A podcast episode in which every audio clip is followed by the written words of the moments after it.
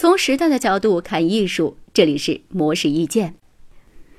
在林冠艺术基金会二零一八年度最新展览上，中央美术学院教授玉红和克拉当代合作，运用 VR 技术展现自己的艺术作品。他曾经来过。这部作品以个体成长时间的正序线索与现代、文革、古代、远古的历史背景倒叙相结合，以此讲述一个女人的一生。玉红最初希望能够在 VR 作品当中搭建通往不同分叉的小径，让观众根据自己的选择走向不同的结局，而场景的设置也会跨越时空与地域的限制，由此呈现出国内外不同文化之下女性的社会处境。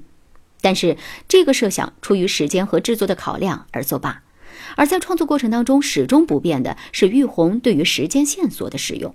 在玉红看来，时间是最了不起也最无情的力量。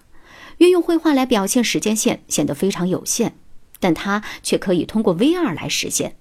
VR 技术对玉红而言最大的吸引力就是可以建构空间与时间的多重维度。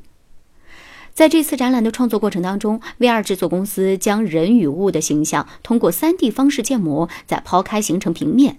玉红就在这些平面图上进行创作，然后再将绘制好的扁平图像交付给制作公司，让他们加附到 3D 立体形象上，形成最终的动态。在某种程度上而言，这次 VR 作品的创作建构出另一种对于图像的拆解方式。戴上 VR 眼镜之后，观众会先经历一片黑暗。然后逐渐进入或切换到各种场景中。玉红说，他第一次观看 VR 作品时，就对这种黑暗非常感兴趣，因为这让他对接下来发生的场景产生期待。